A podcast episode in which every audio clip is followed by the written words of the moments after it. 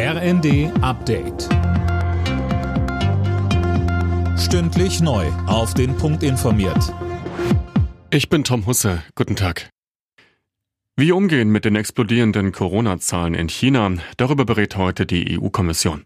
Italien hat ja bereits verschärfte Einreiseregeln für Passagiere aus China eingeführt.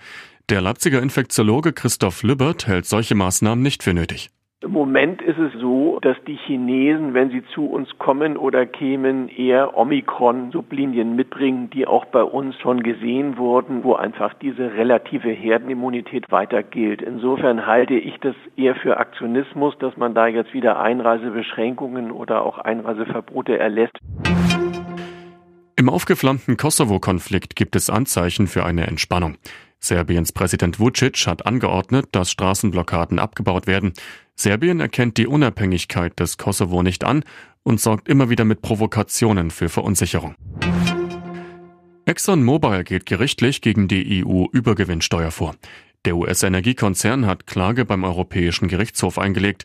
Sönke Rölling, mit welcher Begründung denn? Wie ein Sprecher sagte, hat die EU nach Ansicht des Konzerns damit ihre gesetzgeberischen Kompetenzen überschritten. Außerdem untergrabe die Steuer das Vertrauen der Anleger und schrecke von Investitionen ab.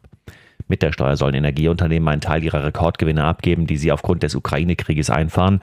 Alle Gewinne, die mehr als 20 Prozent über dem Durchschnittswert der letzten Jahre liegen, sollen mit mindestens 33 Prozent Abgaben belegt werden. Das würde allein Exxon über 2 Milliarden Dollar kosten.